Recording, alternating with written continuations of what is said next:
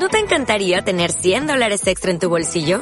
Haz que un experto bilingüe de TurboTax declare tus impuestos para el 31 de marzo y obtén 100 dólares de vuelta al instante. Porque no importa cuáles hayan sido tus logros del año pasado, TurboTax hace que cuenten. Obtén 100 dólares de vuelta y tus impuestos con 100% de precisión. Solo con Intuit TurboTax. Debes declarar para el 31 de marzo. Crédito solo aplicable al costo de la presentación federal con TurboTax Full Service. Oferta sujeta a cambios o cancelación en cualquier momento.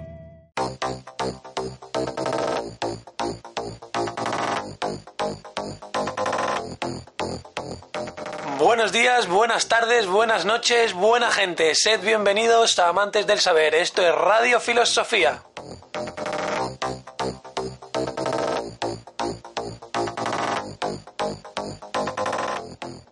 Hemos llegado para traer la filosofía al presente. usándola como compañera de viaje en nuestras vidas. Hablaremos sobre todo y para todos. Somos filosofía.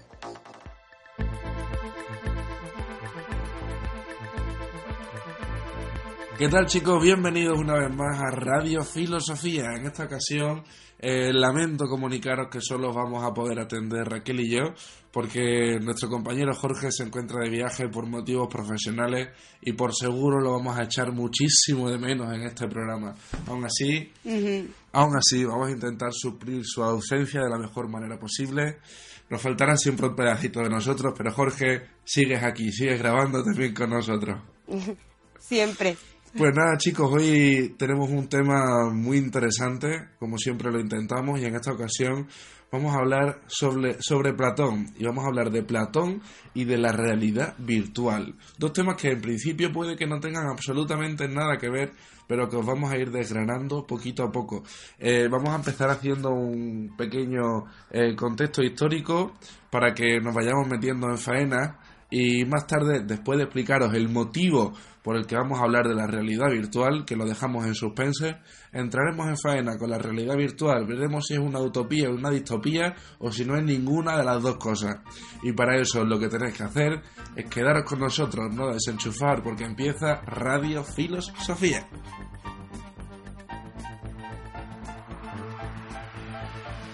Pues lo dicho, empezamos con el contexto histórico para comprender mejor la vida de este filósofo ateniense, nacido en el año 427 a.C.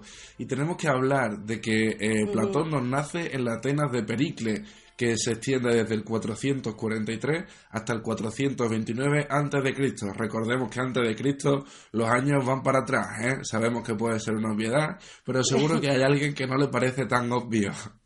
Y bueno, y él naciendo... Puede haber algún despistado Sí, por ahí. Sí, sí, nosotros somos siempre filosofía para despistados, no os olvidéis.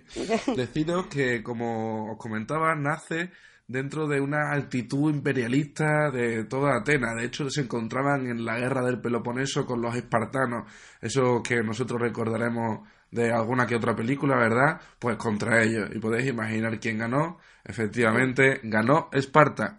La rendición, de hecho, se produjo en el 404 a.C.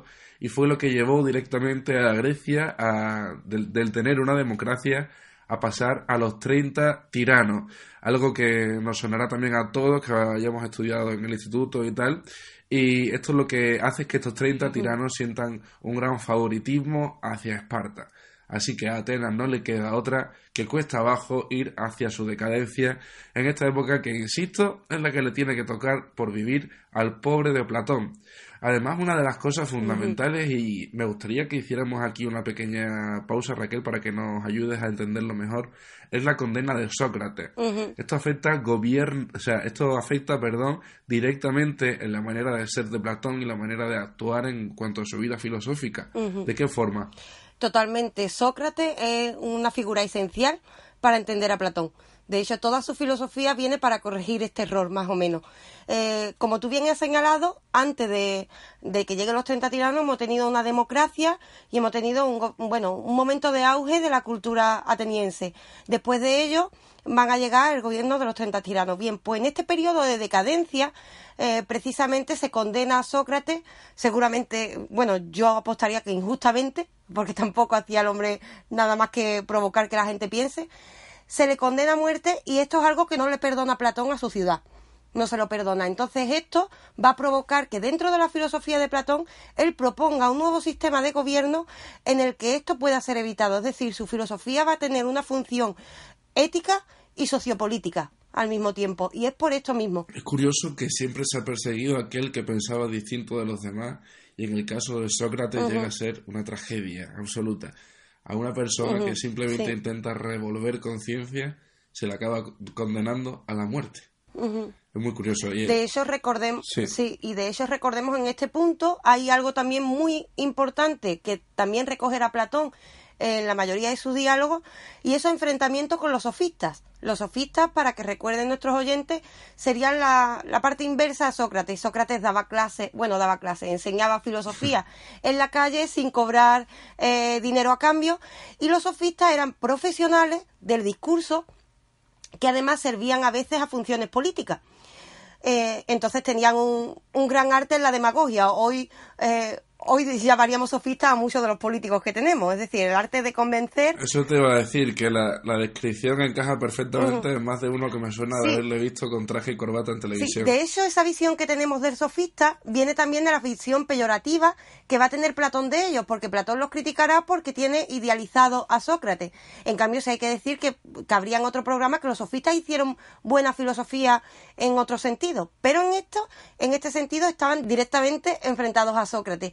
Y esto va a tener su importancia cuando Platón proponga cuál es el modelo de ciudad ideal, porque va a criticar precisamente la democracia en el sentido del poder que tiene la demagogia para provocar eh, la locura de las masas, más o menos. Ya llegaremos a ello más adelante en el programa. Sí.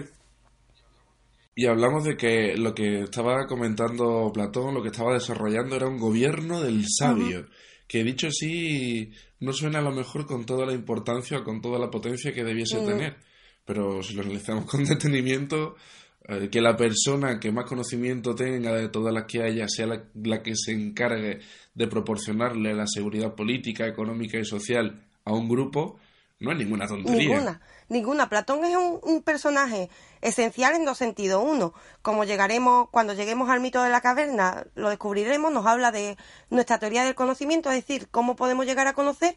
Y otro, parte muy importante es esa, nos señala la importancia del gobierno del sabio. Podemos no aceptar el sistema político tal y como Platón nos lo propone, pero sí es algo que nos invita a pensar bastante, ya que ciertamente eh, para ser ministro de Defensa seguramente tenga que tener conocimientos relacionados con eso, o de educación tenga que tener relacionados conocimientos en el sistema educativo.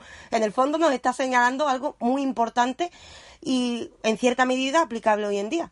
También una cosa que me parece muy importante señalar en el contexto histórico de Platón es que él era una persona que viajaba muchísimo y lo hemos estado tratando en otros programas sobre la importancia del viaje y Platón no solo tenía la capacidad de viajar o de transportarse a través de toda la información, de todo el conocimiento que recibía en la Atenas de ese momento, sino que también tomó la iniciativa de conocer más allá de su frontera, más allá de lo que pudiera aprender eh, de los más sabios de su lugar, fue en búsqueda de otros sabios que pudieran seguir eh, enriqueciendo su alma. Y además estaba abierto a hablar con todo tipo de personajes. Recordemos a nuestros oyentes cuando describimos la figura de Diógenes en uno de nuestros anteriores programas, Platón se enfrenta a Diógenes y habla con él. Es decir, con todo tipo de personajes. Eh, es un tipo que, eh, igual que escribe en forma de diálogo, pues se ve que eso lo llevaba intrínseco en su modo de vida. Y mm, producto de estos viajes veremos influencias de todo tipo. Eh, la más destacable seguramente son las de los pitagóricos. Platón le daba mucha importancia a las matemáticas debido a la influencia de la escuela pitagórica de la que podremos hablar otro día, si a nuestros oyentes les, interesa. Vamos acumulando temas para hablar, como veis no nos cansamos nunca de intentar saciar todas vuestras inquietudes. Yo creo que llegando aquí estamos comentando que eh, lo que estamos tratando es sobre el gobierno del sabio, todo esto incluido dentro del libro de la República y no sé si te parece Raquel que empecemos a plantearle a nuestros oyentes cuál es la manera en la que queríamos enlazar a Platón con la realidad virtual. Eh, bueno, el libro La República que has nombrado es un libro bastante rico, tiene muchas más cosas, pero lo más conocido y que eh, nuestros oyentes algunos se enfrentará dentro de poco seguramente a un examen que puede que trate sobre esto, eh, lo más conocido del libro es el mito de la caverna de Platón. El mito de la caverna de Platón nos habla de la realidad y de cómo llegamos a conocerla. Y tiene una clave muy importante para que eh, nos enfrentemos de una manera crítica a la realidad virtual que se nos avecina en la sociedad actual.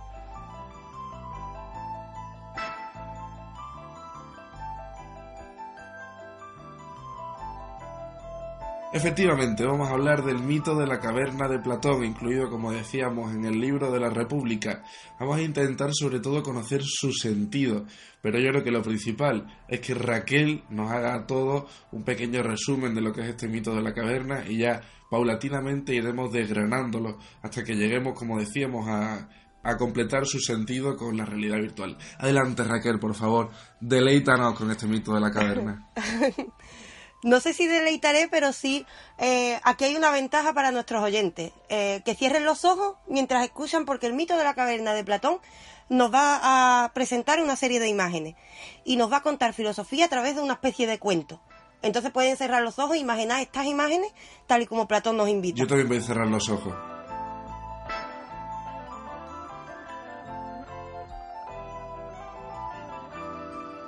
Imaginaos que vivís durante toda vuestra vida, habéis vivido dentro de una caverna. Y lo único que tenéis delante vuestra estáis atados a otros seres, sabéis que hay otras personas al lado a las que estáis atadas, y lo único que tenéis delante son unas sombras. Unas sombras que pasan y de vez en cuando escucháis ruidos que interpretáis que vienen de esas sombras.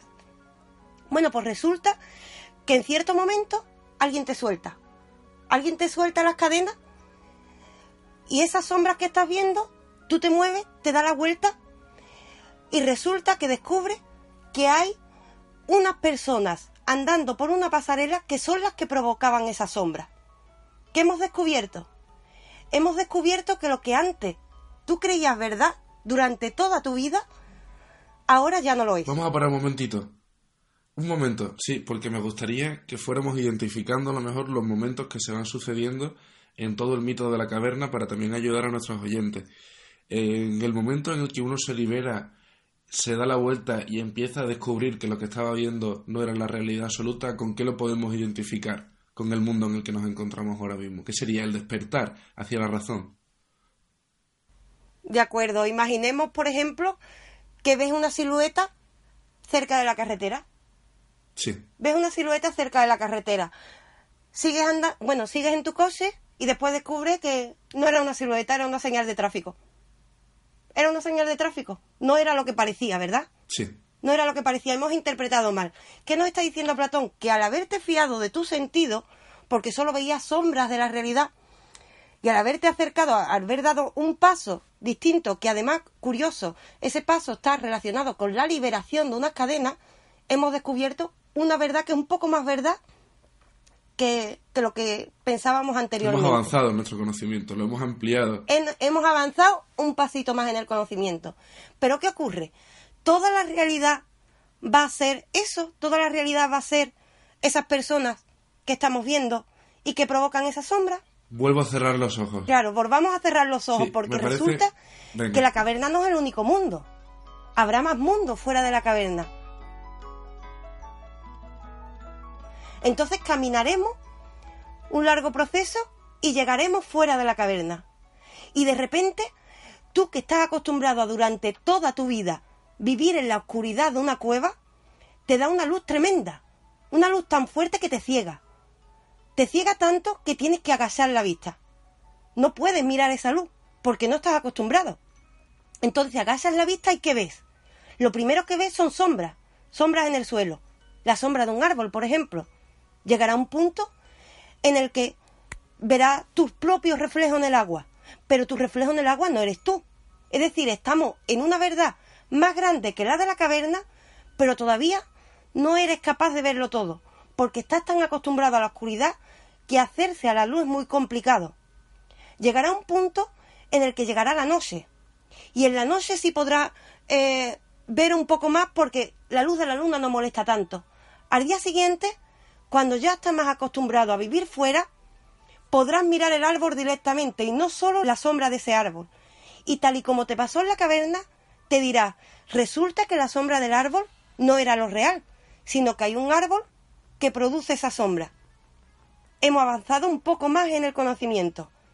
Y llegará un punto que tan acostumbrado a esta libertad de fuera, podrás mirar el sol, el sol de manera directa, y verás la luz del conocimiento. Esta es la historia que nos cuenta Platón. ¿Qué nos está diciendo? Nos está hablando de pasos en el conocimiento. Nos está abriendo el mundo de la realidad y nos está diciendo también de qué manera, que me parece súper importante, enfrentarnos a ese mundo de la realidad, a ese mundo del conocimiento.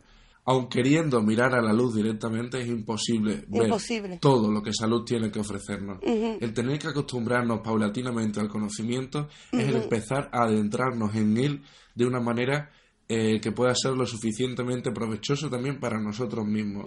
No podemos intentar ver toda la luz del mundo en un solo golpe y tenemos que acostumbrar nuestra vista, tenemos que acostumbrar nuestros sentidos, nos tenemos que acostumbrar a nosotros mismos a que poco a poco esa luz nos vaya aportando algo positivo en lugar de volver a cegarnos, de devolvernos directamente al mundo de la caverna. Es más, vayámonos a la vida ordinaria. Tú no puedes hacer ecuaciones sin saber sumar. El conocimiento siempre va Claro. paso a paso.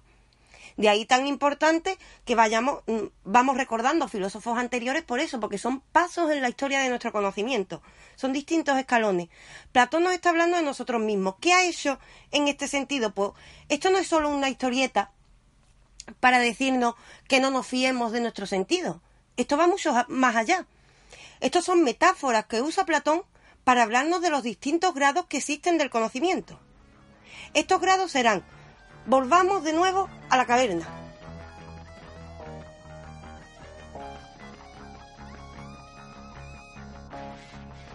El primer grado, ¿cuál sería?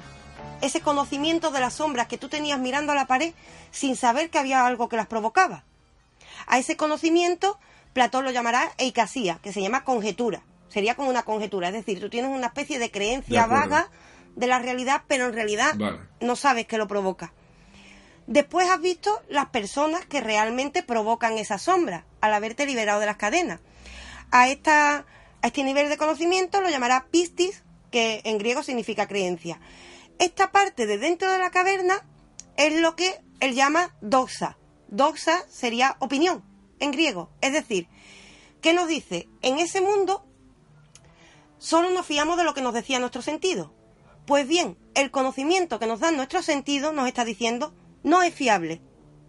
No es fiable y además es solo una opinión. Con lo cual debemos avanzar un poco más. Sí. Eso es lo que nos está señalando Platón, por un lado. Cuando salimos de la caverna, ya él nos dice que estamos en otro mundo, estamos en otro nivel de conocimiento. Hemos entendido que hay más realidad más allá. Primero hemo- hemos mirado la sombra de los árboles, los reflejos en el agua. Eso será un símbolo de, mm, de las matemáticas para Platón. Lo llamará dianoia, pensamiento discursivo. Es la importancia que le da a las matemáticas para aprender a conocer. ¿Por qué pone las matemáticas como ejemplo? Porque nos está señalando. Para conocer la verdadera realidad no solo basta la vista, sino la razón.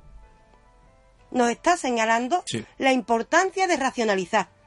Pues por último, hemos mirado ya los objetos físicos, hemos mirado el árbol, no la sombra del árbol. Hemos mirado las cosas que hay en el mundo físico. Esas cosas que mm, son una metáfora de lo que él llama ideas, es decir, el conocimiento puro, el conocimiento de verdad tras haber pasado por el filtro de la racionalidad. Y por último, el sol será la idea de bien que nos traerá unas grandes consecuencias que veremos más adelante. Yo creo que sí que lo has dejado todo bastante claro, nos has dejado títere con cabeza, pero aún así hay una cuestión que me gustaría señalar, eh, y corrígeme si me equivoco, hay otra cosa fundamental en todo esto que es una dualidad tremenda entre el no saber Sí. y el saber, entre Sí. el no tener intención siquiera de saber o oportunidad, porque el pobre estaba esclavizado, no tenía la oportunidad de Sí. saber y de repente tiene la oportunidad de liberarse por medio también de ese símbolo que hemos comentado tanto. No aparece en el mito, pero seguramente una serpiente habría por medio eh, intentando plantearle la posibilidad de que rompiera con lo establecido.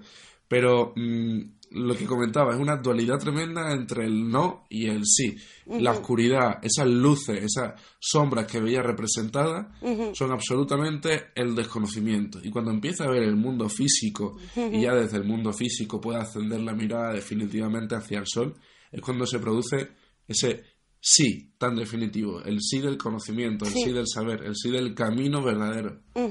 Y de ahí que el mito no termine ahí, de ahí que el mito continúe. Porque al ver el sol, que siempre ha sido la luz... siempre- Volvemos a cerrar los claro, ojos, ¿no, volvemos? Claro, porque el sol, Venga. tengamos en cuenta antes una cosa. La luz siempre ha sido sinónimo del conocimiento. Es lo que nos está diciendo al mirar el sol. Hemos encontrado la iluminación, el conocimiento.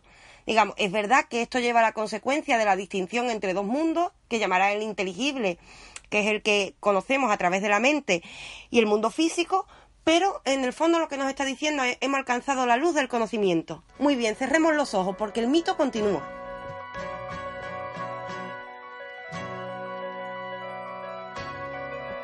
Resulta que al, ver aquello y al ver esa belleza, eh, cuando alcanzas un cierto grado de conocimiento, recuerdas que has dejado detrás a tus compañeros que estaban en la cueva. Recordemos que al principio tú estabas amarrado a otras personas.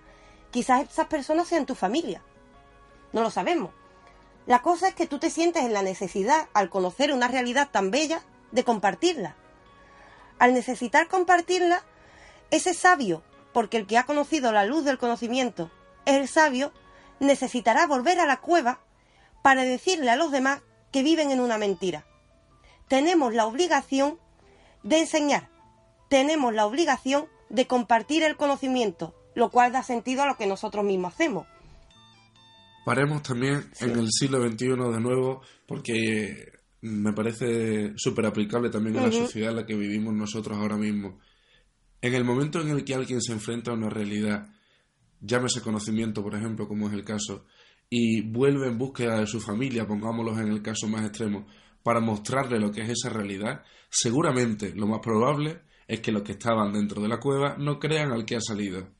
Es lo más seguro. Sí, Y es, es porque esa persona ha tenido la oportunidad de enfrentarse a los dos mundos. Y para una persona cuando tan solo existe un mundo, no hay otra realidad que sea posible. Por eso también en lo escalonado de salir. Porque ahora continúa con el mito y ahora enseguida yo creo que lo podremos Sí. repuntar todo mucho mejor. Es que la continuación del mito precisamente atiende a eso mismo que señala. Hemos dicho que siento, como sabio que ha visto la luz, vamos a sentir la necesidad de volver y enseñar a los demás. ¿Qué va a pasar? Que entro en la cueva y le cuento a los demás no solo que lo que están viendo y creen real no es real, sino que son el reflejo, la sombra de otras personas que van pasando. No solo eso, sino que les digo que además allá afuera hay un mundo y un mundo inimaginable, un mundo en el que hay árboles, en la cueva no hay un árbol, un mundo en el que hay agua, hay un montón de elementos muy ricos que los otros ni siquiera pueden llegar a imaginar, porque viven desde siempre en esa cueva mirando una simple sombra. ¿Qué es lo que va a pasar? Que nadie va a entender lo que dice y se le va a acusar de loco. Es más, Platón será más extremo. No solo se le va a acusar de loco, sino que se le va a matar y se le va a condenar porque cree que puede volver loco al resto de individuos. Aquí está el protagonista real del mito de la caverna, Sócrates al que hemos referido antes. Desde luego, Él vio la luz, intentó iluminar y acabó como acabó. desde luego.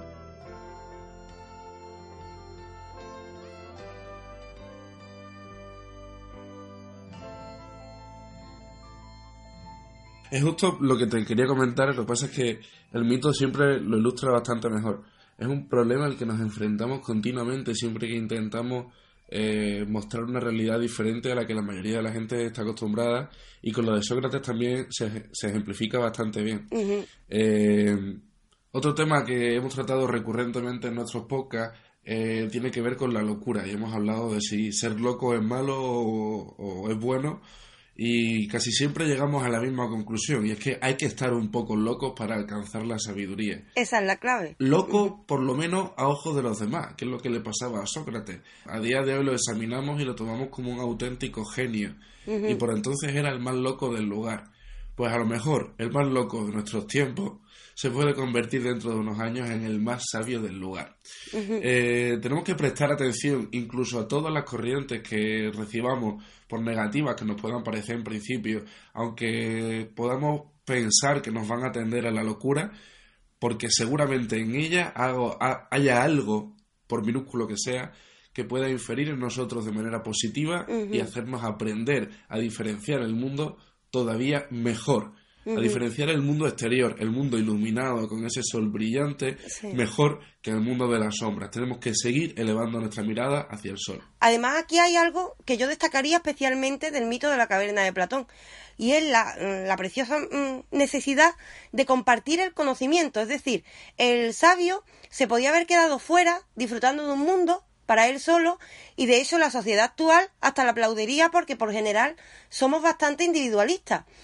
En cambio, el sabio siente la necesidad de compartir el conocimiento y arriesga su propio pellejo porque al volver a la caverna pueden volver a encadenarlo, quizás. Es decir, está arriesgándose y está volviendo hacia abajo para iluminar al resto. Eso es una generosidad tremenda y nos está indicando la necesidad de hacer una función ética y práctica de la filosofía. Yo creo que el conocimiento es una de las cosas más humanas que existen. Y aún así, el conocimiento, ¿qué nos puede aportar? O sea, la pregunta es, ¿qué nos aporta el conocimiento? Simplemente sabiduría.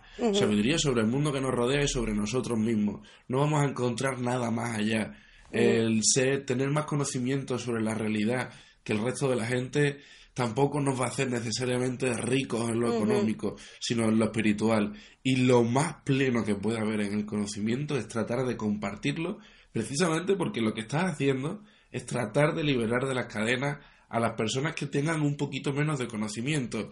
Y no es cuestión tampoco de que nosotros exactamente sea eso lo que hagamos. Nosotros desde filosofía. Hablo directamente de todo el mundo. Siempre que enseñamos, incluso yo qué sé, jugando a la PlayStation, le enseñas un truco a tu compañero y al final lo que estás haciendo es compartir conocimiento. El conocimiento no es solo eh, qué es la vida, pues apréndelo de mí, porque eso no es conocer, eso es dogmatizar. de lo que se trata es de intentar ampliar las fronteras de lo visible para las personas que te rodean pero para hacer el camino más apacible con gente a tu alrededor, que comprenda lo mismo que tú, que vea la misma realidad. Es que el sentido del conocimiento no es tener, sino ser. Exacto. Entonces, si, tu si el sentido de aprender filosofía es ser y no tener, tú compartes lo que eres con el resto. Tú lo compartes con el resto y esto es una necesidad preciosa porque además nos está hablando, por ejemplo, podríamos aplicarlo cuando alguien decide ser profesor, eh, se dice muchas veces, se nota quién es profesor por vocación, quien, quien lo es por dinero. ¿Quién va a ser bueno? Va a ser el que lo es por vocación. Es decir, tenemos que perseguir el ser, no el tener. Esto también nos lo señalaría y la necesidad de compartir es que un mundo mejor es mejor para todos. Entonces una mejoría mía es una mejoría tuya al mismo tiempo y de todos. Debemos intentar de eh, hecho, mm, compartir en ese sentido. Haciendo la separación entre ser rico de dinero y ser rico de conocimiento, cuando se tiene mucho dinero no se es rico económicamente, se está en una situación económica superior, pero el dinero se va a acabar, amigo. El dinero no siempre va a estar ahí y tampoco ha estado nunca contigo.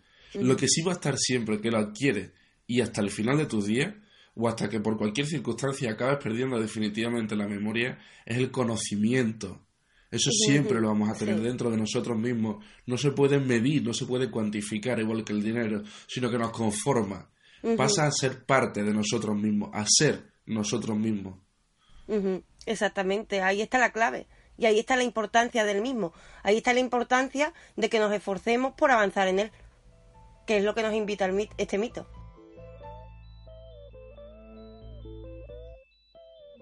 Para acabar definitivamente con el mito de la caverna de Platón Raquel, creo que también es muy importante señalar eh, la semejanza que tiene el esclavo con la vida de Sócrates que estabas comentando antes. Y esto tiene una influencia directa en la manera que tiene Platón de entender lo que era la democracia ateniense en ese momento, que era la que más conocía, ¿no? Si tengamos en cuenta que nos ha dicho que si el sabio vuelve e intenta despertar a los demás, será condenado. Esto es Sócrates, claramente. Eh, con ello, Platón se mete ya un poco en política, podríamos decir, y hace una crítica directa a la democracia. Eh, ¿Por qué? Porque él va analizando los distintos tipos de gobierno y dice, es que este hombre que ha sido condenado, que ha alcanzado la, luz en el mito, ¿vale? Pongámonos, vamos a continuar de esta forma para que lo entiendan bien. Este hombre no debería haber sido condenado, debería ser el que gobierne en la caverna, porque es el que más sabe. Entonces analiza los distintos tipos de gobierno que existen. Él, por ejemplo, llega a analizar la monarquía y dirá, La monarquía no es válida porque se basa en los intereses del monarca. Y al basarse en los intereses del monarca, no es buena para la ciudad. Porque antepone esto a... Monarquía descartada. Descartada completamente. Por otro lado, sí, por otro lado, mirará la, la aristocracia o la oligarquía y dirá, tampoco me interesa porque este tipo de gobierno mira el interés de los ricos. ¿Y qué pasa con los pobres? Entonces tampoco vale, porque él mira el interés de todos. Él mira por un interés global, que realmente es lo que deberíamos tener en un gobierno eh, que se llamase justo, porque él mira la justicia por encima de democracia o no democracia. A la justicia es lo que tenemos que llegar.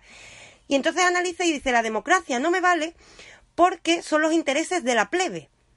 Y los intereses de una plebe que además es ignorante, como aquella que había dentro de la caverna que gobierna al sabio.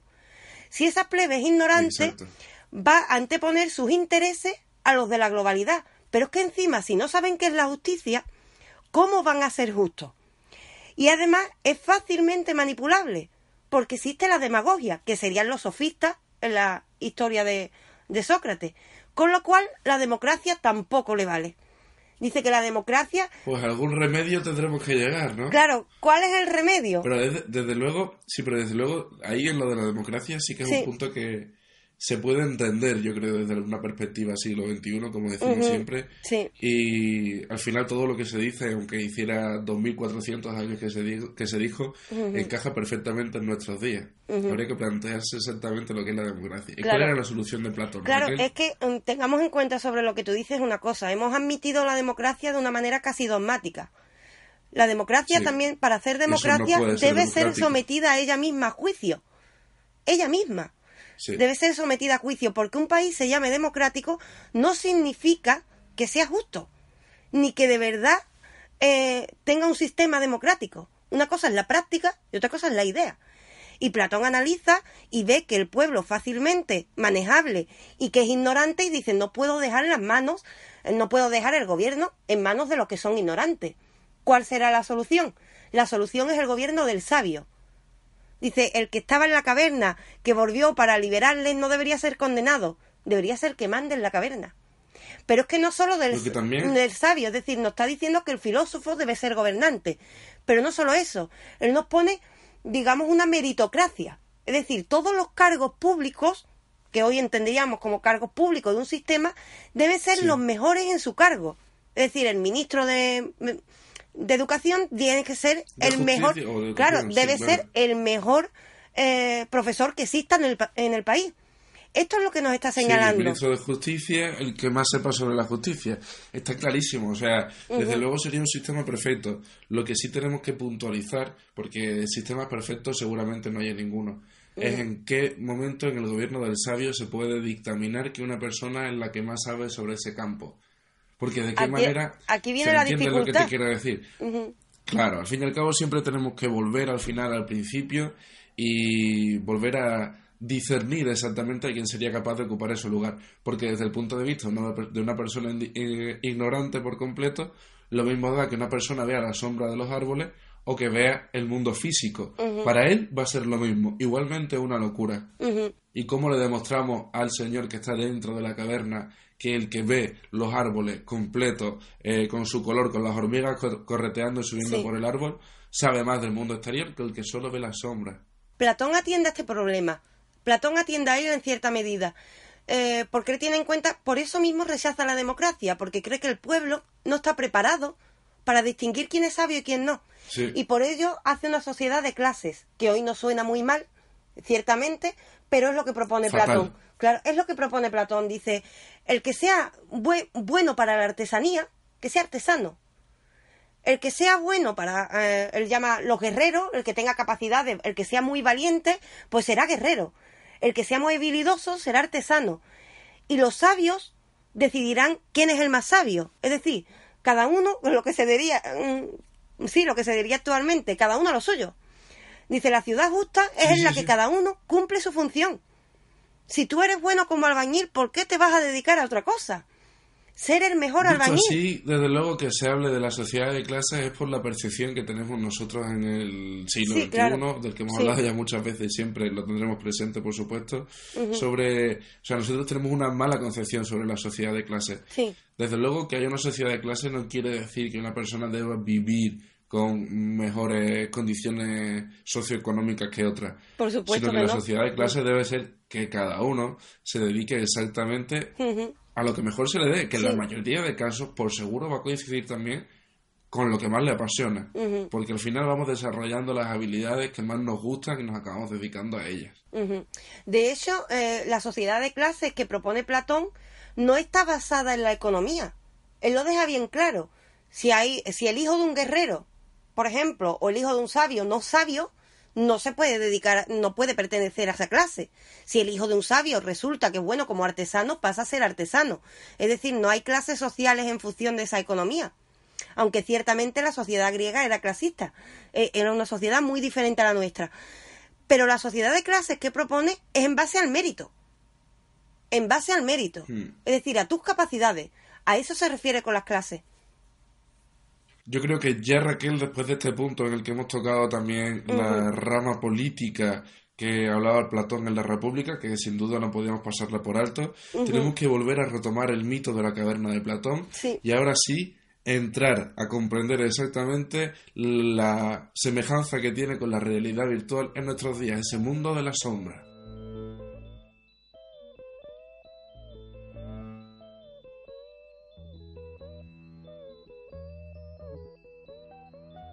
Como decíamos chicos, nos introducimos en el mundo de las sombras, tenemos que volver a ese lugar en la cueva en el que estaban los esclavos, mirando a la pared, recordarlo de nuevo, retenerlo en nuestra memoria para adentrarnos en el mundo de la realidad virtual, pleno siglo XXI, utopía, distopía o ninguna de los dos. Eh, yo diría, mira, acudiría al, al alumno de, de Platón. En el punto medio está la virtud, dicen. acudiría Te a lo ello. compro. Eh, eso lo decía Aristóteles. Acudiría a ello. Tenemos que empezar con la historia de la realidad virtual hablando de un proyecto en inglés que quiere decir Whirlwind, lo que podemos traducir directamente como torbellino. Es un proyecto que inicia a los pilotos de caza, los pilotos después de la Segunda Guerra Mundial, en lo que sería el momento en el que tuvieran que enfrentarse a pilotar el avión, pero desde la Tierra. Es decir, nos sonará a todo realidad virtual. Y luego tenemos que hablar de otro proyecto mucho más importante que llega a partir del año 1951, que es el Sí. Cloud Project. Sí, eh, estos proyectos, es que además la mayoría de tecnologías nos llegan a través del avance de la tecnología militar. Eso es lo que pasa con la realidad virtual. Eh, se inventa realmente Igual con Internet, por Claro. ejemplo. se inventa realmente para los ensayos de vuelo, eh, para los cazas, como bien han señalado. Pero pronto se le encuentra, como todo en nuestra sociedad, se le encuentra como sacarle un uso rentable para la ciudadanía. Y ese uso Claro, y ese uso comercial. uso comercial. Exacto, ese uso va a ser comercial y recreativo, como no. Aparecerán lo que tenemos en la memoria, las primeras eh, gafas, de, bueno, las primeras gafas sí para ver en 3D y a partir de aquí esta historia va avanzando hasta que en la actualidad ya sabemos que existen varios dispositivos por el cual podemos ver una realidad que no está ahí, una realidad que nos recuerda mucho al mundo de las sombras de Platón, ciertamente, porque está y no está. Es decir, son sombras de algo que parece verdad y no lo será. Lo peor de todo esto es que de momento son juegos que tenemos a través de unas gafas y bueno, tú sabes que estás dentro de un juego, te, te, inmer- eh, te metes en otro mundo, pero puedes salir de ahí cuando te dé la gana. Llegará un punto, la, la tecnología avanza tanto que llegará un punto que no necesites esas gafas, sino que la realidad virtual estará entre nosotros. Aquí llega la Wow. pregunta. Solo te puedo decir eso. Claro, ¿cómo distinguimos la real- lo real de lo que no es? Aquí llega la pregunta y aquí llega la importancia de Platón. Eh, la importancia de Platón, ¿por qué? Porque Platón nos dice que seamos críticos con lo que vemos o con lo creemos, con lo que creemos que es verdad. Nos vale tanto para el ámbito político que hemos señalado anteriormente, como para esta tecnología que se nos avecina.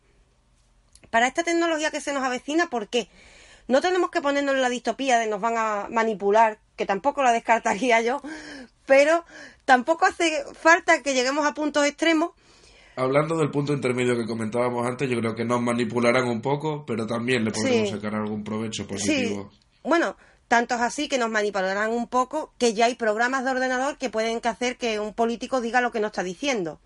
Es decir, hay programas de inteligencia artificial y de todo tipo que pueden hacerte ver y oír lo que no es real. Imaginemos eh, que cogen un político que molesta a cierta, eh, bueno, a cierta clase política y hacemos que ese político eh, aparezca diciendo o haciendo cosas que no están bien vistas socialmente, pero que pueden destruir su carrera. ¿Cómo se lo tomaría esto la sociedad? ¿Destruiría la carrera política de Probablemente no lo alguien? entendería. claro, eh, Sí, probablemente no entenderían que esté manipulado por realidad virtual, es decir, que nadie lo imaginaría. sí, nuestra vida se iría al carajo. Claro, nadie lo imaginaría. Es decir, eh, estamos en un hilo en el que va a ser muy difícil distinguir realidad de ficción. En realidad no hace falta acudir a la realidad virtual, ya que la tele ya es uno de esos hilos, seguramente. Pero y estas claro, cosas que ya estás planteando también, también las plantea Orwell, por ejemplo, en 1984, la clasiquísima distopía, en la que nos plantea que hay un ministerio en el que todas las noticias que van llegando se van manipulando con, para, que enca- para que encajen con las del pasado, o mejor dicho, se modifican las noticias del pasado para que encajen con las del presente, para lo que nos interesa tener ahora. Si, por ejemplo, hemos tenido eh, mala cosecha de trigo hace 10 años, pues para no decir que llevamos 10 años con crisis de cosecha de trigo, modificamos la noticia de los últimos 5 y hoy sacamos en portada diciendo que hace 5 años solamente que estamos en crisis de trigo y no ha pasado los anteriores. La gente se empieza a buscar en la hemeroteca, se va a encontrar la noticia de que se había modificado. Y ahora, ¿cuál es la realidad? Lo que pasó o lo que aparece en la realidad virtual, en la realidad modificada. Sí, y además el ejemplo que has puesto ahora mismo es mucho más fácil porque nadie va a ir a la hemeroteca a comprobarlo. Sí, claro, Así claro. simple. ¿Por qué? Porque la realidad virtual nos da además algo muy bueno y es que nos convierte, somos, lo he dicho más de una ocasión, somos un homo ludens. Nos gusta divertirnos mucho. Entonces, ¿qué hace? Sí. Nos, nos da la oportunidad de estar dentro de un mundo maravilloso que nos divierte, además. ¿Y para qué me voy a ocupar del mundo real? Si ese mundo es más placentero, si el mundo que eh, real no me gusta, esto puede provocar incluso aislamiento. Esto es el, eh, la parte, digamos, la distopía de la realidad virtual. Hay otra parte muy positiva. Si fuésemos responsables, imaginemos que va que van nuestros nuestros hijos, el que tenga hijos, no es mi caso, pero el que tenga hijos va a una clase de filosofía y en lugar de contarle el mito de la caverna como se lo he contado yo, el profesor eh, deja que vea con sus propios ojos el mito de la caverna. La forma de aprender, Habla de los niños, Raquel. la forma de aprender sería maravillosa. Habla de los niños, pero recordemos el programa del Principito. Hablemos de los niños que hay dentro de nosotros mismos. Claro. ¿Qué pasa si a ti niña o a mi niño eh, nos ponen exactamente el mito de la caverna de Platón en realidad virtual? Tiene que ser una auténtica pasada. Sí, Claro, sería claro. maravilloso. Y además es que la forma Claro, no, se solo, sabe no solo hay que atender a los niños, Sí. para nosotros los adultos sería un paso increíble Sí. también para ayudarnos a comprender ciertas cosas. Sí. Hay que ver lo negativo y lo positivo, como decíamos. Y esto puede ser un paso importantísimo para el conocimiento de la humanidad. Lo importante aquí que es, para darle ese buen uso, ¿qué es lo que necesito? Necesito lo que señala Platón, una mirada crítica. Eso es lo que nos dice Platón. No se fía de los sentidos, podemos decir que Platón se pasa a lo mejor con el idealismo, hay muchas críticas a Platón en ese sentido, pero para el momento actual que vivimos con la realidad virtual, es sumamente importante atender a no te fíes lo que te dicen tus ojos y mantén una mirada crítica, porque el meter las matemáticas en medio, como hemos dicho que hacen el mito de la caverna de Platón, nos está señalando la necesidad de que lo que pasa por mi vista pase por un filtro de racionalidad. Eso es lo que necesitamos. Al meter la racionalidad, lo que estamos diciendo es démosle un buen uso a eso. Y por supuesto, no nos creamos todo. No nos creamos todo porque entonces vamos a vivir siempre en ese mundo de sombra. Lo que podría salvarnos de toda esta realidad virtual es algo que nos diría Husserl. Eh, Raquel, aquí sabes tú infinitamente más que yo, pero aún así el tacto, ese sentido, Sí. nos daría eh, la aproximación eh, más efectiva posible a la realidad. Y no la realidad virtual, sino a esa realidad examinada también a través de la razón, para llegar finalmente al conocimiento. Es que, eh, por un lado, es cierto que Platón nos sirve eso, para poner la mirada crítica, pero siempre van a quedar dudas. Pero es cierto que Husserl en la filosofía fenomenológica eh, y además otros autores después que vendrán a desarrollarla, señala algo muy interesante que, estaría bien que tocáramos en otro programa y es que no vemos con los ojos. Otro más, ¿eh? Sí, sí, ya se me ocurre otro, siempre, siempre voy de uno a otro. Eh, no vemos con los ojos, vemos con las manos. Con las manos. Porque con los ojos, ¿qué nos pasa? Mira, Husserl pone un ejemplo muy sencillo. Husserl una vez eh, vio a lo lejos, y además que le pasó, ¿eh? es cierto, vio a lo lejos una muchacha que le llamaba. Una muchacha con una figura bastante atractiva. Creía que era una prostituta. Y a saber con qué intenciones, pues se acercó. Se acercó a la muchacha. Los podemos, los podemos sospechar. sí, sí, podemos sospechar. La cuestión es que se acerca a la muchacha y cuando llega es un maniquí. No era una mujer. Si hubiese visto, si el maniquí fuera tremendamente realista y todavía fuera una mujer, ¿qué le salva de saberlo? Él sabe que le salva el tacto. El tacto es lo que nos salva, es lo que nos dice que lo que estoy viendo está ahí. El tacto siempre. En realidad lo que conocemos lo, conocemos y es real porque lo toco. Porque lo toco. Sí, nos ayuda, nos ayuda, como decía, a identificar mejor el mundo real a través del tacto. Y es algo que sobre todo en las personas que no tienen visión o que tienen deficiencias de carácter visual, eh, desarrollan muchísimo más el tacto y es algo muy llamativo que una persona ciega te toque la cara para identificarte. Es decir, no le vale tan solo con oírte, sino que mm. necesita tocarte, comprender la realidad de tu cara para también comprenderte mejor a ti. Y al fin y al cabo, cuando estamos en un momento de amor súbito, una de las cosas más importantes también es tocarnos. O sea, el tacto es uno de los elementos fundamentales. Es que um, Husserl lo dice, como conocemos con el tacto, es decir, no sería, ya no sería, sí, claro, la persona que no ve tiene una deficiencia, pero es que en realidad la forma de conocer de todos es el tacto. Todos. A lo que me refería es al desarrollo tan brutal que tienen esas personas sobre el tacto. Evidentemente, para nosotros también es fundamental. Pero una persona que no ve lo desarrolla sobremanera. Muchas veces nosotros, claro, de hecho leen con el tacto. Muchas veces nosotros no somos capaces de darnos cuenta hasta qué punto ese sentido que a veces tenemos olvidado eh, tiene una importancia radical. Eh, a la hora de conocer el mundo. Es que, esto además lo señala Husserl por la problema del conocimiento. Dice, ¿cómo sé que lo que estoy viendo es real? Pues normalmente lo sabe cuando lo toca. Esta sería, claro que la filosofía esta está desarrollada de una manera mucho más larga y compleja, pero llega a la conclusión, y una conclusión que, eh, que sí, en ese sentido es válida, de que la percepción es confirmada mediante el tacto, no mediante la vista. Es decir, los sentidos eh, y si lo aplicamos a la realidad virtual, en ese sentido, sí ciertamente nos salvaría Husserl también, nos salvaría la crítica platónica y por otro lado el toca, toca y conocerás.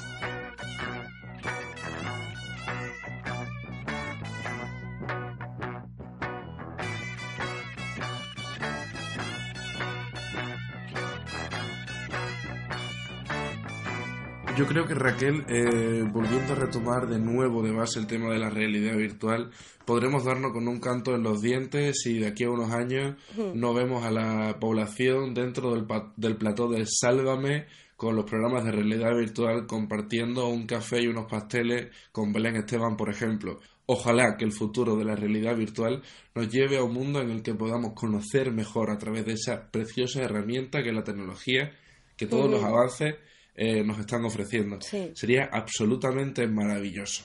A mí me encantaría eh, que en un futuro esto estuviera en, las clases de cada instituto, de cada colegio, es decir, que esto se aplique de una forma crítica y de una forma educativa. Pero viendo lo que pasó con el juego de Pokémon, eh, claro, viendo lo que pasó con el juego de Pokémon, la verdad es que hasta que le demos ese uso, primero cometeremos muchos errores. Normalmente también aprendemos sobre errores.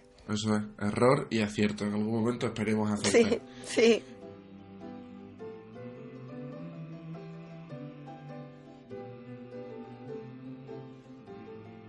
Pues nada, yo creo que podemos ir dejándolo aquí. Hemos hecho un repaso por la vida de Platón, por su filosofía fundamental en el libro de la República y hemos hablado de la temática más importante del libro, la caverna de Platón, ese mito inolvidable para todos nosotros.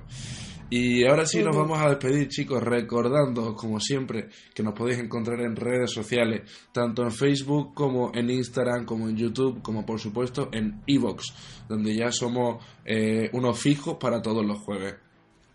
sí, en nuestra casa. En nuestra casa. Un saludo, familia.